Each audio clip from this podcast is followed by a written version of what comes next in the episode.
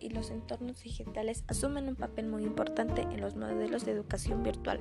Antes de continuar, les diré qué es la educación en línea virtual, o mejor llamado en línea. Esto se refiere al desarrollo de programas de formación que tiene como escenario de enseñanzas y aprendizajes en, en el ciberespacio reiterando la importancia de analizar, definir, diseñar y desarrollar acontecimientos que permitan una adecuada formación basada en la exploración, motivación e innovación de los objetivos académicos. La tecnología de la formación y comunicación en la educación representa los nuevos entornos de aprendizaje y por su importante educación, con desarrolladores de competencias necesarias para el aprendizaje y generadoras de habilidades en la vida. Tendrás acceso a contenido de clases durante las 24 horas del día, lo cual te permitirá adaptar tus horas de estudio según tu conveniencia. Podrás acceder a todo tipo de material de estudio, textos, imágenes y audiovisuales. Hará el aprendizaje más fácil e innovador.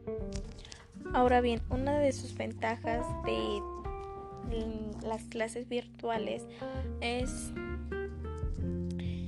bueno, son son, son varias, pero les hablaré nada más de tres. Hablaré de sus ventajas y desventajas.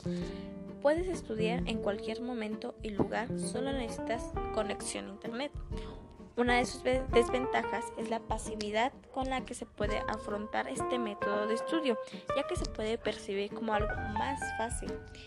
Otra ventaja es tienes acceso al contenido durante las 24 horas del día, permitiendo adaptar el estudio a la disponibilidad de tiempo que tengas.